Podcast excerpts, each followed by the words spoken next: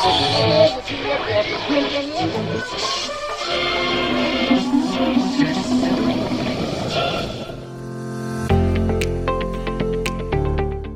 салам, это «Постсоветистан», подкаст, обсуждающий глубокие, но не всегда понятные изменения в обществах Центральной Азии. С вами ведущий Даниэр Молдокан. Мы довольно давно не делали выпусков про Таджикистан и решили эту ситуацию исправлять. Этот эпизод будет посвящен политическому прошлому, настоящему и будущему этой страны. Гражданская война, устранение оппозиции, конфликты в Горно-Бадахшанской автономной области, транзит власти.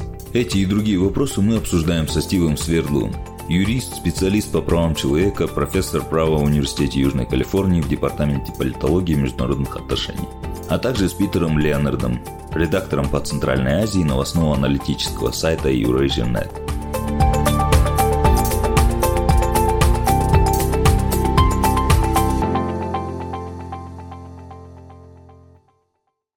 Таджикистан. Политика и внутренние конфликты.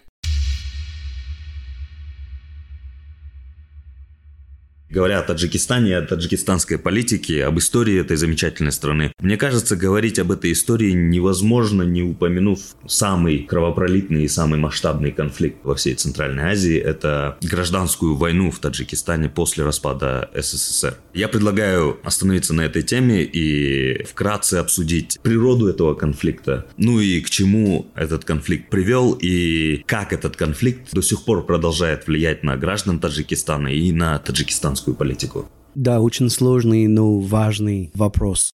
Оригинальный грех таджикской политической системы заключается в том, что по завершению этого кровавого конфликта в 1997 году был заключен переговорный документ, договор между сторонами, где тогда президент Рахмон обязался, согласился с условием, что 30%, насколько я помню, позиции постов правительства Таджикистана будут выделены, будут доступны, будут заняты представителями таджикской оппозиции, тех, которые принимали участие в гражданской войне. И там картина, конечно, гражданской войны, она очень сложная.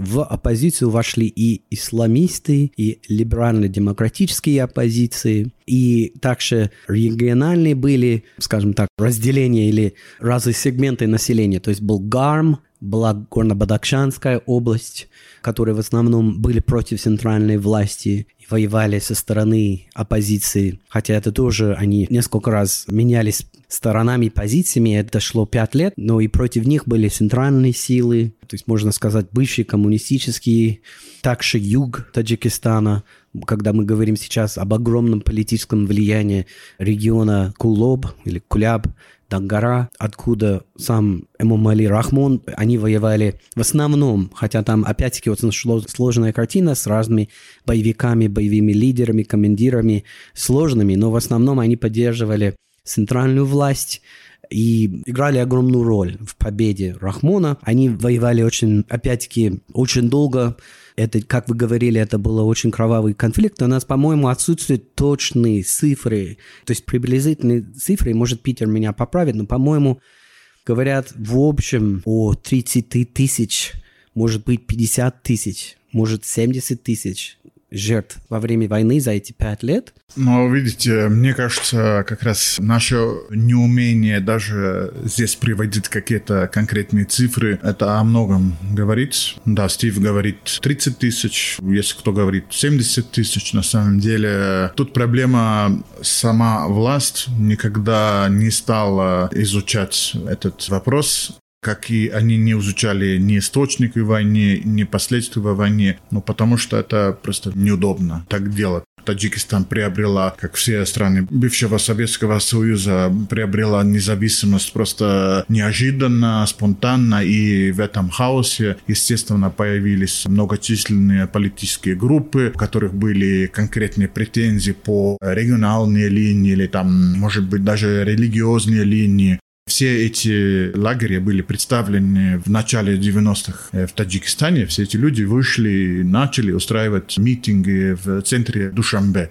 И с каждым митингом все толпы увеличились. И, естественно, тогдашняя власть, которая, по сути, была при Союзе, естественно, не могла на это просто так равнодушно, как им казалось, на это смотреть. И подавили эти митинги, ну так, если очень грубо обобщать весь этот процесс. Ну и с этим все началось, да, то есть то, что вначале был чисто политический процесс, потом превратился в войну. И это все произошло очень далеко от международного сообщества, потому что было, к сожалению, не до Таджикистана в тот момент, конечно, там тогда произошли войны в самой России, в Чечне, и мне кажется, там журналисты никаких почти не было. Мне кажется, то, что этот конфликт продолжает влиять на политическую ситуацию, которая складывается сейчас в Таджикистане. Ведь война закончилась, а мы не видим какой-нибудь достойной оппозиции или какой-нибудь политической конкуренции в Таджикистане. То есть получается то, что все обещания Рахмона, они как-то остались просто обещаниями. Да, конечно, мы будем дальше говорить о том, как Рахмон постепенно уничтожал все манифестации, и сейчас уничтожает все манифестации инакомыслия и политической оппозиции. Их уже давно больше нету в организованной форме, то есть в официальной форме в государственных учреждениях, но на довольно долгий период на всей территории постсоветского пространства единственная демократически настроенная мусульманская зарегистрированная политическая партия существовала именно в Таджикистане. Да, и вот что очень интересно, это, грубо говоря, с 97 года по 2015 год просуществовала, опять-таки, очень скромная, то есть мы говорим максимум о двух депутатах из 60, по-моему, или, может, 70. Да, примерно 70. Да, да, в таджикском парламенте, которые были представлены но мы говорим тоже о довольно мощной силе в политическом плане, которые, например, на парламентских выборах в 2010 году они, некоторые даже говорят, выиграли большинство, но был период, когда, и мне кажется, это очень важно понять на фоне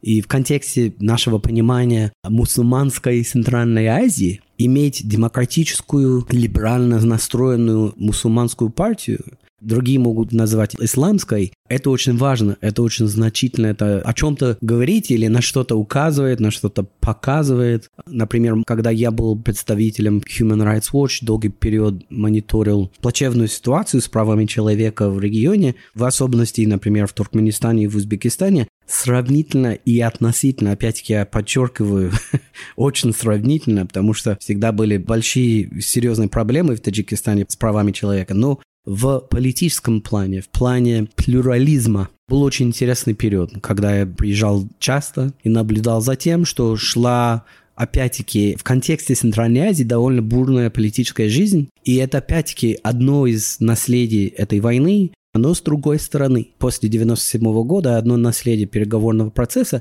это что действительно и может быть благодаря присутствию ОНовской миссии и ОНовским организациям, которые после войны приехали, должны были быть свидетелями и присутствовать в Таджикистане, сформировалось очень богатое, очень мощное гражданское общество. То есть вот эти два фактора, гражданское общество и политический плюрализм, они, к сожалению, сейчас их нет, но мы должны о них говорить, когда мы говорим об истории этой страны. Очень сложно найти период после завершения конфликта, когда президент Рахмон не охотился, не искал возможности все-таки либо закрывать или просто убирать своих прежних оппонентов с периода войны на то, как он водил дела. Но он был более сдержан, опять-таки, десятка лет, и все начало меняться, и идти вниз, и ухудшаться довольно быстро.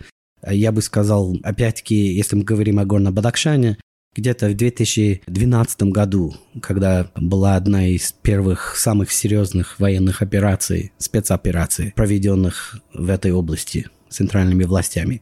Я бы, наверное, о сдержанности не совсем согласился бы.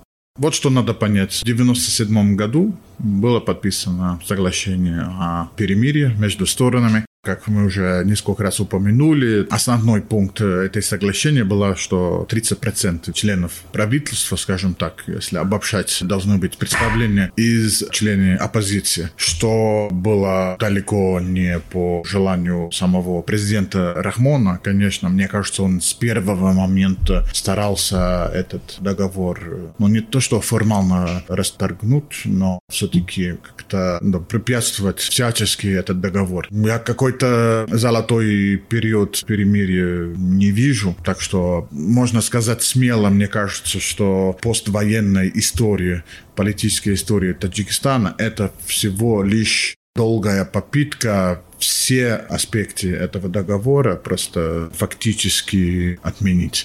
Это касается и так называемая, ну, законная оппозиция, это речь идет здесь о партии ПИФТ, это партия Исламского возрождения Таджикистана, это была единственная, по сути, такая достаточно сильная оппозиционное движение в, в Таджикистане, которое, как правильно сказал Стив, в какой-то момент имели по два депутата в законодательной палате, но это далеко не представляло их настоящем, на самом деле, присутствие страны. Но это еще касается военной части оппозиции. Здесь речь идет о бывших полевых командиров, которые каким-то образом интегрировали то ли в армию, то ли там в разных ведомствах, то ли они как-то интегрировали, то ли просто оставили в покое, скажем так условно. Речь идет здесь тоже о Горно-Бадахшанской автономной области, которую вы тоже упомянули. Там о чем идет речь, это сохранить, во-первых, автономность, что Душанбе далеко не хотел бы оставить, сохранить. Так что он постепенно, медленно, но зато очень, мне кажется, целенаправленно эти все гарантии он уничтожил. То одного человека убрал, то ли одну партию убрал. Это продолжалось почти, я бы сказал, ну, я думаю, я не утрирую, почти с первого момента. Если говорить о том, что с первых же дней окончания военного конфликта этот военный конфликт перешел в некую такую холодную войну между властью и бывшими полевыми командирами и членами объединенной оппозиции. Мне интересно тогда, почему не было какой-то ответной реакции на вот эти вот все систематические гонения оппозиции?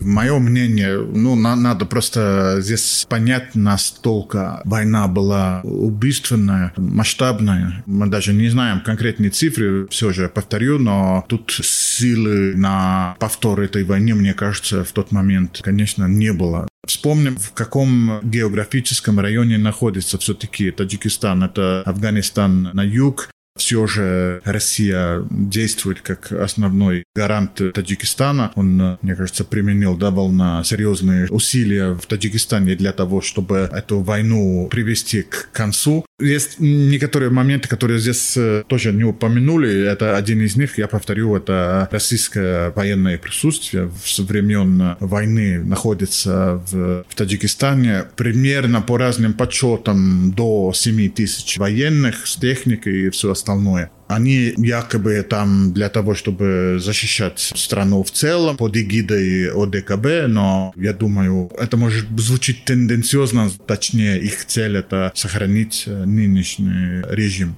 Да, и тут тоже очень интересный фактор как Рахмон постепенно построил идеологию или пропаганду, можно сказать, как он переписал историю войны, и вошло в ДНК его правления вот эта концепция, что он основатель мира. Основатель. У него очень длинный титул, который я постоянно забываю, но даже теоретически надо этот титул упоминать в целом каждый раз, когда каждый он упоминается раз. в да. госсми. Да, и вот это именно. очень напрягает, потому что даже самое короткое предложение, оно станет длинной из-за этого там многословной названия президента. Да, я видел бедный МИД недавно, как они постарались на Твиттере Твиттере все совместить, и просто иногда просто надо вообще не упоминать, что президент именно кого-то принимает, просто говорит, принимается вот президент Японии, Кыргызстана, чтобы не заниматься этим. Ну, да, Рахмон довольно эффективно, но это легко, это удается тебе, когда ты все контролируешь, все СМИ, когда нету оппозиции, или, ну, постепенно-постепенно, как и другие лидеры Центральной Азии, Рахмон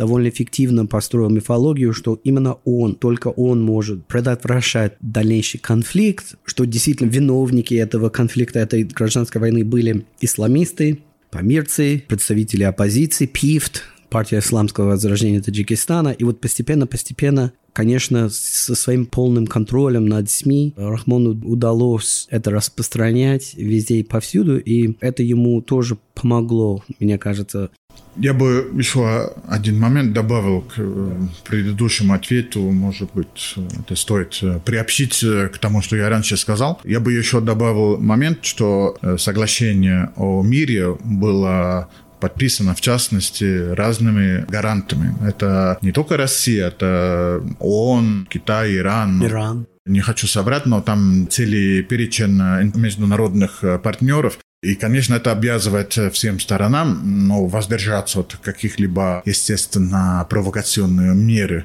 Но провокационные меры предпринимал исключительно с тех пор предпринимала власть.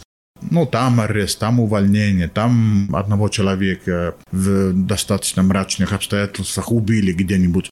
Ну, они все так, это по-английски называется такой эффект солями, да, то есть там каждый раз чуть-чуть э, как-то выражешь и таким способом достигаешь свой эффект. По-русски это медленно, но верно. Вот, вот именно, вот именно. Еще один интересный момент интеллигенция страны, советская интеллигенция, писатели, ну и политическая элита во многом уехала Многие уехали, особенно, например, померцы, даже кандидаты в президенты, уехали в Россию. Опять-таки, долгий период эта интеллигенция просуществовала и жила довольно спокойно у себя там. Было некоторое убежище, которое позволяло таджикской интеллигенции, альтернативной таджикской элите все-таки вот, ну, жить другой жизнью, может быть, ждать более солнечных дней или, может, совсем не возвращаться. И это было возможно до недавних пор, когда начались другие процессы экстрадиции, похищений, возвращения, насильственного возвращения из Российской Федерации. Ну и также надо вспоминать, что тоже большая группа оппонентов или и из оппозиции, из ПИФТ, они жили некоторые периоды и в Афганистане, и в Иране. Опять, конечно, власть это использует в своей пропаганде, что указывает на этот факт, чтобы обозвать этих людей экстремистами, террористами, все гораздо сложнее. Но вот этот фактор диаспоры, мне кажется, тоже очень важно. Да, медленно, но верно. Очень осторожно, очень выверенно, шаг за шагом. Но вот э, в 2012 году вдруг ни с того ни с сего власти объявили антитеррористическую военную операцию в Горно-Бадахшанской автономной области. Как так получилось, то, что вот эти шаги вдруг превратились э, в такую открытую агрессию? Параллельно произошло несколько вещей. Власть воевала на разные фронты. Да, речь идет в частности о Бадахшане, но заодно давление над политической оппозицией усилилось. Это раньше упомянутый ПИФТ и заодно полевые командиры. Было очевидно, что этими мелкими шагами все равно они бы не могли достигать своей цели, потому что там гнобить, скажем так, оппозицию мелкими способами можно, но в итоге, когда авторитарная власть э, хочет решительно, как она их видит, свои проблемы решить, она должна это делать, ну, довольно жестко. Но я бы даже упомянул, до 2012 года там были, ну, я это помню хорошо, потому что находился тогда в Алмате, как корреспондентом Associated Press освещал эти события. Было ряд довольно странных задержаний, убийства бывших полевых командиров, которым тогда то ли ну, старали представить как э, террористы или там повстанцы, ну, разными терминами пользовались. Поэтому вот этот военный ход, я бы сказал, он начал даже до 2012 года, а если так всю правду говорить. Это произошло даже в 11 год, может, даже в 10 год, сейчас не помнится точные даты. Но то, что нужно как-то военным образом это все решать, это продолжалось достаточно долго. И Бадахшан всего лишь, ну, я, конечно, боюсь использовать такой термин, но так и есть, всего лишь одна из задач, которую таджикская власть поставила перед собой. Когда пришел момент, естественно, ну, как ты решишь эту проблему? Чтобы лучше понять, в Горно-Бадахшанской области, хотя там долго, естественно, тоже присутствовала своя интеллигенция, своя культура и так далее. На самом деле неформальная власть в, в области, я бы сказал, была представлена так называемыми неформальными группами и лидерами, да, именно. Неформальные лидеры — это не правозащитники, все-таки это, ну, скажем так, полубандитское, если это не слишком жесткое слово, формирование. Это люди, к которым население обратилось с уважением, потому что они помогли населению каким-то образом, ну, как сказать, даже, может, работу устроили. И своим авторитетом они, естественно, представили ну, угрозу. Почему? Потому что авторитарные власти не любят даже неформальные, скажем так, организации, которые в любой образ как-то уменьшили их авторитет. Mm-hmm. И, естественно, они это все смотрели с э, плохим глазом. Путем разговоров, переговоров общий язык не могли найти. И это все кончилось, если так очень вкратце это все объяснить. В заключении это кончилось просто военным конфликтом. И со стороны таджикской власти ну, было, как им, наверное, кажется, довольно успешно, хотя это, конечно, заканчивалось достаточно большой кровопролитие.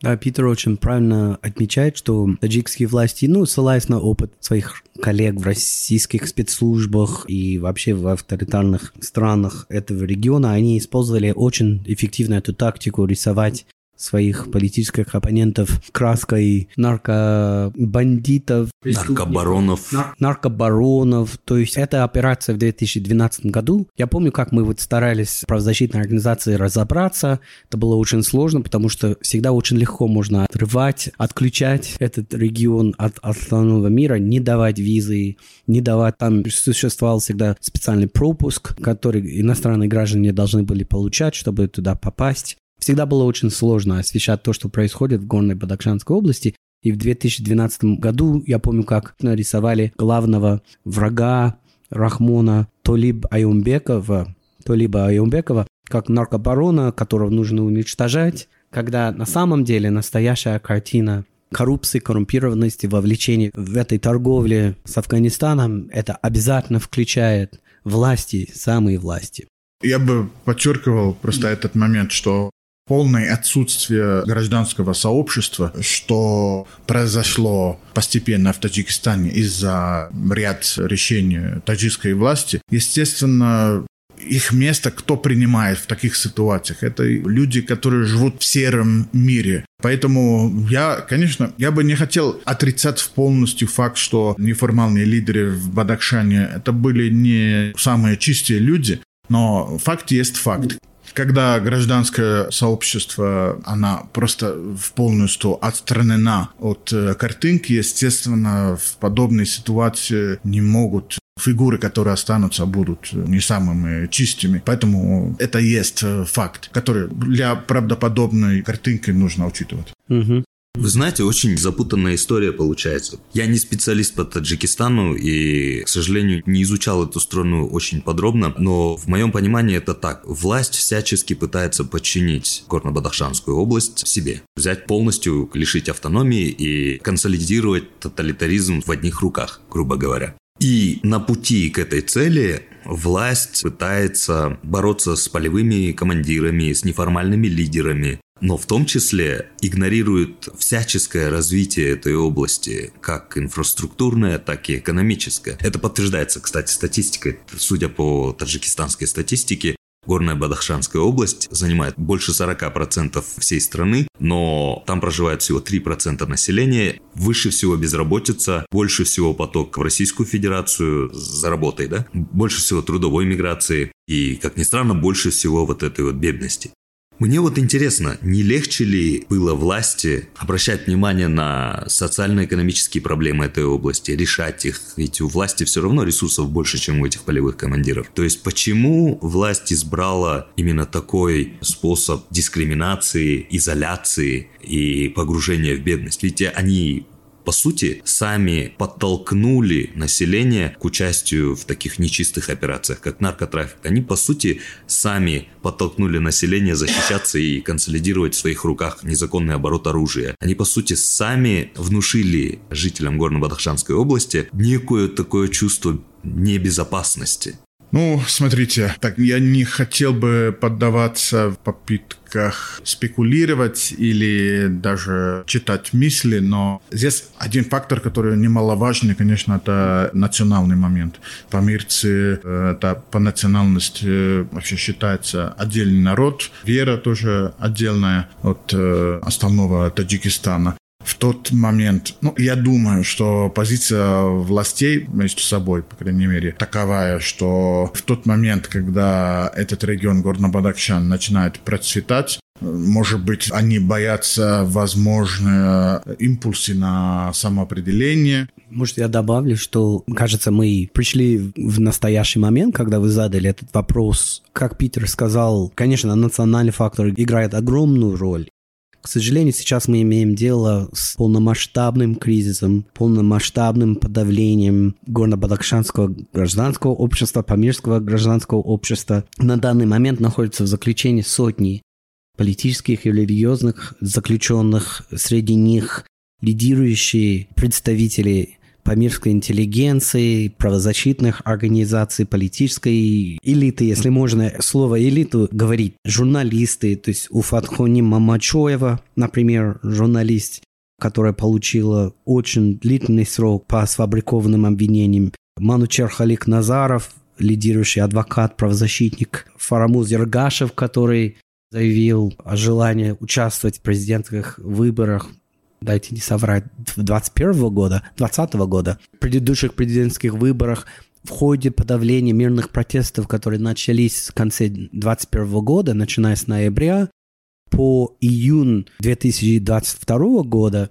были убиты как минимум от 40 до 60 или 70 мирных граждан. Опять-таки, это была операция, где использовалась непропорциональная сила по отношению мирных протестов и людей. И некоторые эксперты считают, я присоединяюсь к этому мнению, то, что было сделано, составляет по международному праву преступление против человечества.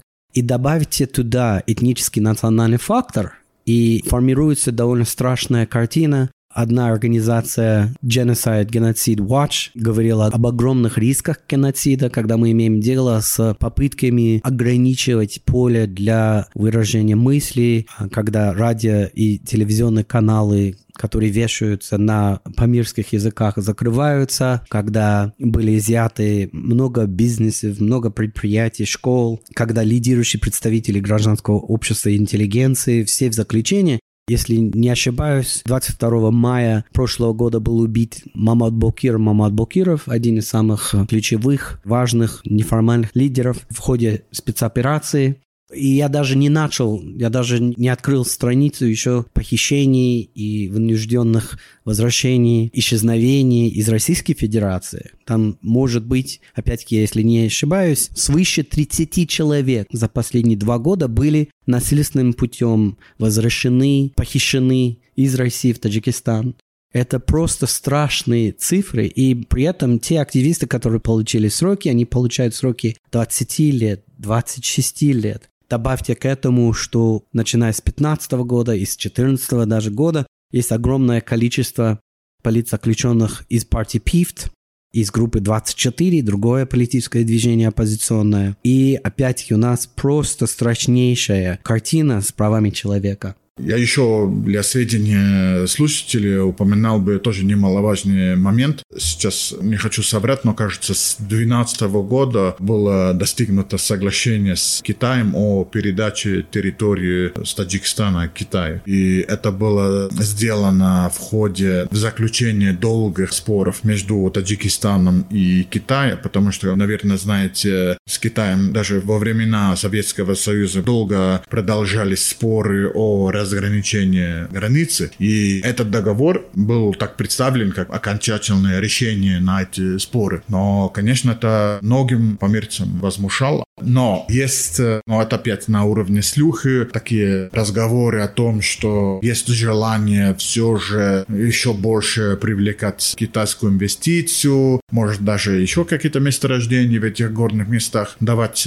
китайским инвесторам. Но есть опасение, что опять, если помирцы смогут все равно противостоять или как-то это препятствовать, ну, это будет создавать большие проблемы таджикской власти. Если в последнее время усиливается репрессии над помирцами, я думаю, это нужно понять именно в контексте этого более широкого вопроса. То есть, грубо говоря, китайцам будет неудобно с этими помирцами на месте, поэтому давайте убрать помирцы как политические игроки и таким образом упрощать присутствие Китая в Таджикистане. Это очень интересно. Одна из самых важных лидирующих экспертов по Горно-Бадахшанской области, Сюзан Леви Санчез, она больше подчеркивала войну в Украине и как это меняло, так скажем, крышу Рахмона у Путина, которая была, и что трудно, опять-таки, спекулируем, но некоторые считают, что в обмен за его поддержку Путину в своей кампании в Украине, в своей войне, Путин дал согласие, поддерживает. Это продолжающий кризис подавления Бадакшана, и, конечно, конечно, нельзя делать то, что Рахмон делает, без участия спецслужб Российской Федерации, эти все похищения. Так что я рад, что мы говорим о всех факторах. Китай и Россия здесь оба, да, и Афганистан. И, конечно, после того, как талибы захватили опять Афганистан, Рахмон пользуется, к сожалению, как это не хотелось бы, но Запад опять прибегает к нему и говорит спасибо, да, что вы есть, вы нам помогаете, типа мы не знаем, как вообще быть с Афганистаном, но хорошо, что вы есть. И он довольно умело занимает эту некую позицию, что не признает талибов, что якобы призывает тому, чтобы были представлены представители этнических меньшинств, этнические таджики в составе правительства Афганистана, и он выигрывает политические баллы своими довольно поверхностными словами и заявлениями, но он был принят в Париже, например, президентом Макроном совершенно недавно. То есть чего отсутствовало несколько лет до этого. То есть мы заметили, к сожалению, некий рост в его политической легитимизации на Западе. Хотя, хотя Запад прекрасно понимает, с кем они имеют дело, и уже со 16 года, например, в рекорде Госдепартамента США Таджикистан является потенциально санкционированным или должен э, получать санкции или быть наказанным по санкциям в связи со своим рекордом нарушения религиозной свободы, политической свободы. То есть это вот опять-таки картина, которая оставляет желать лучшего, когда мы говорим о поведении Запада, вообще о демократических либеральных ценностях но Рахмон очень опытный действительно игрок. Мы, кстати, обсуждали с вами похожую ситуацию, когда говорили об истории Узбекистана, и там мы пришли к выводу о том, что как раз-таки нестабильная ситуация в международном сообществе и страх перед терроризмом заставила Запад относиться толерантно к гонениям, которые устраивал бывший президент Республики Узбекистан. И сейчас, слушая ваши комментарии, у меня вот в голову именно эта мысль закрадывается. Обычно как бы любая власть, она должна иметь какую-то поддержку обществу. Какая-то часть общества должна поддерживать ныне действующую тоталитарную или авторитарную власть.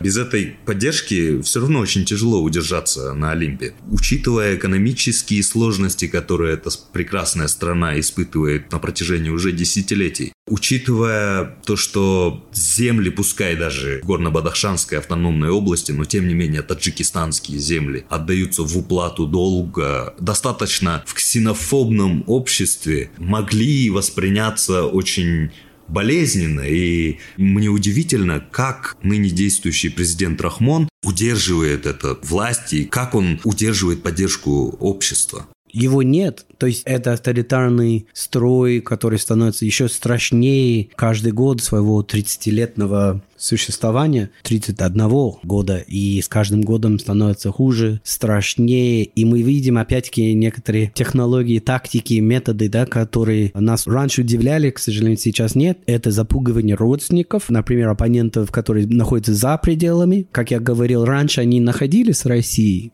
и велась какая-то политическая деятельность оттуда, это потом постепенно после подавления 15 года, 14 даже, начиная с тех лет, начали похищать людей, но и еще и запугивать их родственников, заставлять их снимать видео, где они должны осуждать своих собственных близких и любимых людей, родственников. А, то есть мы видели довольно творческий подход, например, во время правозащитной конференции ОБСЕ в 2016 году. Это очень значимая была дата. Я помню, как власти организовали поход по домам родственников политических критиков за границей, и толпы людей закидали камни, кричали вы враги Хоен Милат, враги народа. Это было организовано, это происходило в один и тот же день, четырех или трех пунктах, в разных городах. То есть это все очень довольно организовано. И такими методами спецслужбы и президент Рахмон доносят до населения, что вообще не стоит критиковать, говорить. Довольно очень сильный страх у многих людей.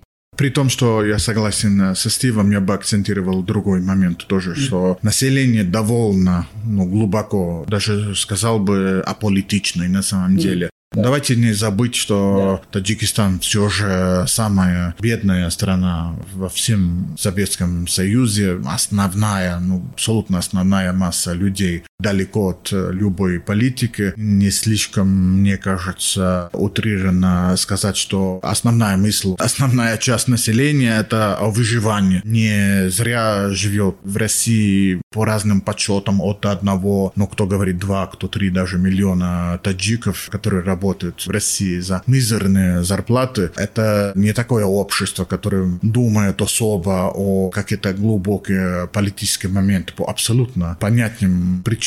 И мне кажется, Получается смесь вот мысли о выживании, плюс запугивание, плюс полное отсутствие политических альтернатив, плюс целый ряд других факторов, мне кажется, создают отличный фон для такой авторитарной страны. Да, ну, не, я согласен с Питером, но еще хочу сказать, что, как я говорил раньше, в Таджикистане существовало все-таки, все-таки, несмотря на все, что он говорил о политичности, об огромных экономических проблемах, которые существуют для населения, для огромного, подавляющего большинства населения, все равно были, опять-таки, опытные организации гражданские, гражданское общество, неправительственные организации, даже правозащитные. Как я говорил, политическая оппозиция довольно скромная, но была, ну, как Рахмон с ними расправлялся, мы говорили сейчас, но и также мы не упомянули, может быть, еще один момент, это контроль интернета. Почему это так интересно? Опять-таки, таджики, и я это говорю и для властей, и для гражданского общества, они всегда обходили, находили способы все-таки общаться с населением.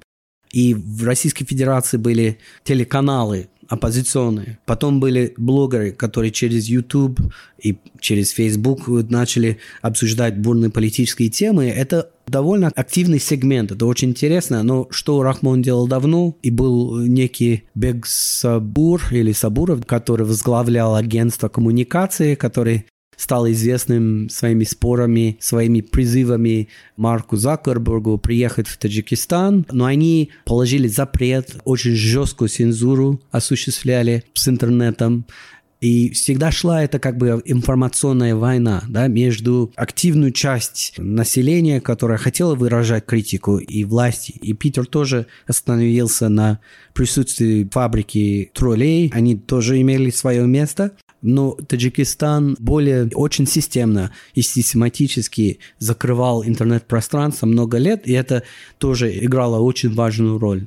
Давайте попробуем поговорить о том, а что же ждет эту страну в будущем. Ведь э, очень много ходит слухов о том, что в Таджикистане в ближайшее время произойдет транзит власти. Есть разное будущее. Это будущее, которое страна, власть, точнее, видит для себя. Есть будущее, которое будет на самом деле. Это пока загадочно, конечно. Если говорить о будущем, которое страна видит для себя, они вложили много надежды на один огромный проект, который называется называется Рогун. Это гидроэлектрическая станция, которая будет, если когда-нибудь его завершают, самый большой проект э, такого вида во всем мире. И они этим очень надеются создавать электрический суверенитет и тоже продавать электричество своим соседам, как и Афганистану, как и Узбекистану, как и Пакистану и даже дальше. И помимо этого, то есть они видят процветание, основано иногда тяжело понять над чем, но поскольку страна все же глубоко коррумпирована и управляема, скажем так, я бы не сказал прямо хорошо, это то, что они видят. Но поскольку, как вы сказали правильно, политические процессы, при котором это все должно произойти, нам далеко не ясны. Ну, трудно понять, насколько может это воплотиться в реалию. Факт, что президент уже на месте больше 30 лет сейчас,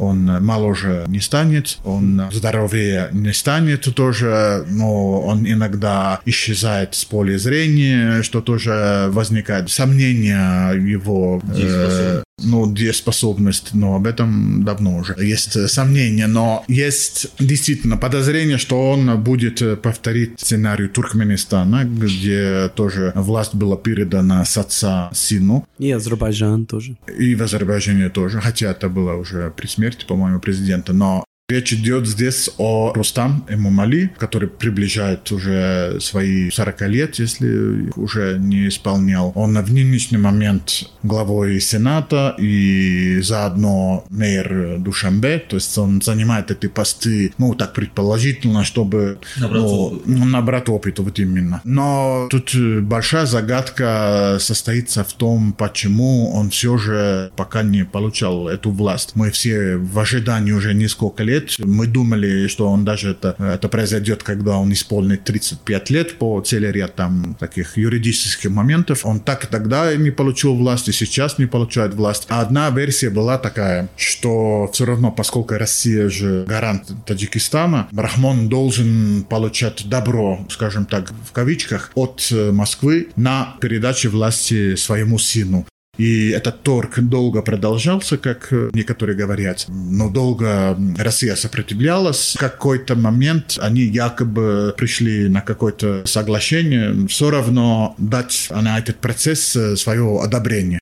Но все равно это не происходит, так что сейчас нужно опять задать тот же вопрос, почему бы не придать власть. Ну, версия есть, что да, экономическая ситуация все равно очень сложная, учитывая ковид, учитывая война России в Украине, конечно, это все очень сильно ударило по экономике Таджикистана. И есть мысль, что ну, при такой хрупкой ситуации, наверное, это не тот самый момент. Ну, и это очень такое банальное рассуждение с моей стороны, чисто визуально мне кажется, кажется, что этот сын особо не сильно просто горит желанием стать президентом при такой ситуации. Еще один момент. У Рахмона есть этот сын, Рустам Эмомали, и достаточно большое количество дочерей, среди которых есть Озода, который тоже занимает пост в Сенате. Сейчас она Глава президентского аппарата. А вот, вот, извините, да, глава президентского аппарата, действительно, забыл этот момент. Она тоже, как по слухам, тоже занимает достаточно, ну, такую важную роль в этой элите. И, как всегда происходит, конечно, есть слух о том, что в семье не все гладко, да, то есть, так что, да, этот переход власти будет, я думаю, не самый простой. Но, повторю, Рахмон, наверное, не в самом-самом, ну, как человек своего возраста, в хорошем форме, форме, поэтому это действительно повод для... Для волнения. Для волнения. Я думаю, Питер прекрасно суммировал картину вокруг Рустама Мамали. Он был мэром Душанбе, то есть он действительно повторяет традиции семейно-кланового правления, как сын становится уже новым лидером.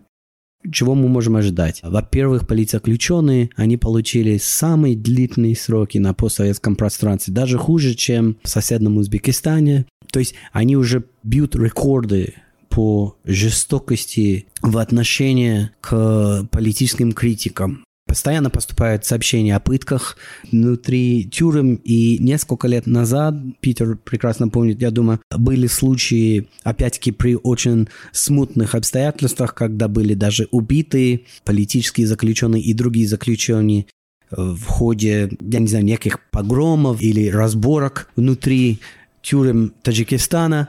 То есть мы видим, картина очень драматически ухудшается. Таджикистан довольно гордо и агрессивно эксплуатирует свои полномочия на международной форме. Я имею в виду, что идет сотрудничество до сих пор с Интерполом, где Рахмон и спецслужбы оставляют некие красные ноты, так называемые, на границах стран, чтобы задерживать своих оппонентов, то есть при пересечении любой границы человек, если таджикские спецслужбы дезигнировали или назначили его таким, можно будет задерживать человека, и мы видели этот случай, сценарий много раз. То есть банально, почему банально? Потому что мы не реагируем. Интерпол продолжает, хотя были некоторые реформы внесены в эту систему, они продолжают работать с этим режимом. США еще, как я говорил раньше, не применял по законодательству те санкции, которые должны быть использованы. Еще я говорил о возможном геноциде, а как минимум о преступлениях против человечества. Это самые-самые серьезные преступления в международном праве, которые есть. И мы должны учитывать поведение всех международных институтов, учреждений, включая Международный Гагский трибунал, который недавно стал, опять-таки, очень актуальным органом да, на фоне войны в Украине.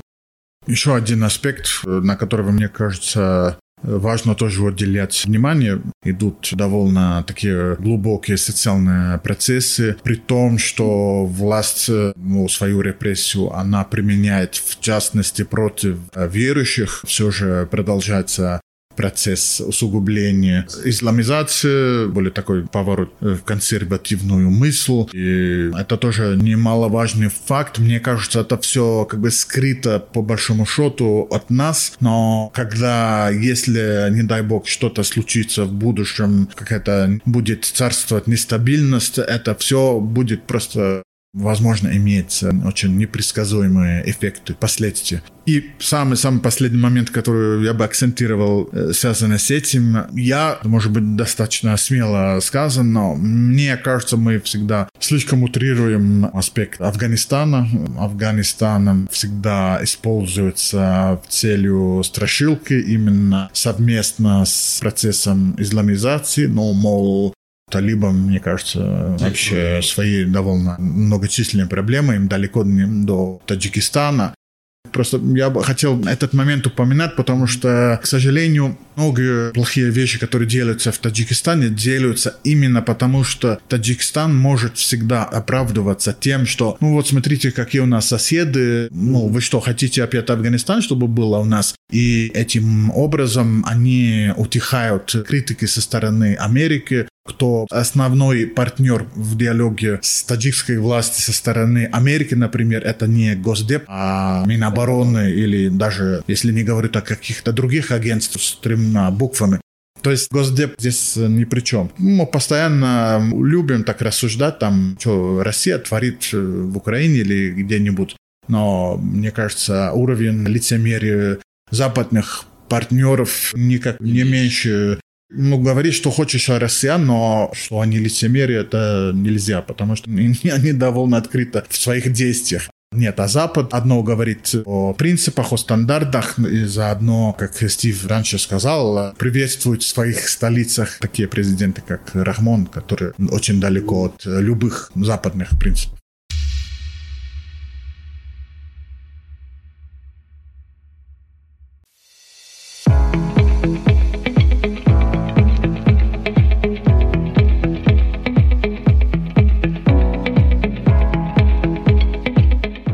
Говорили о непростой политической истории Таджикистана. Мы говорили о том, как условия мира, достигнутого ценой неопределенно большого количества человеческих жертв, цинично нарушались почти с самого момента подписания этого мира. И на самом деле мы не только не знаем о количестве жертв гражданской войны, но и не знаем о количестве жертв периода после гражданской войны. А они есть, и судя по всему довольно внушительные.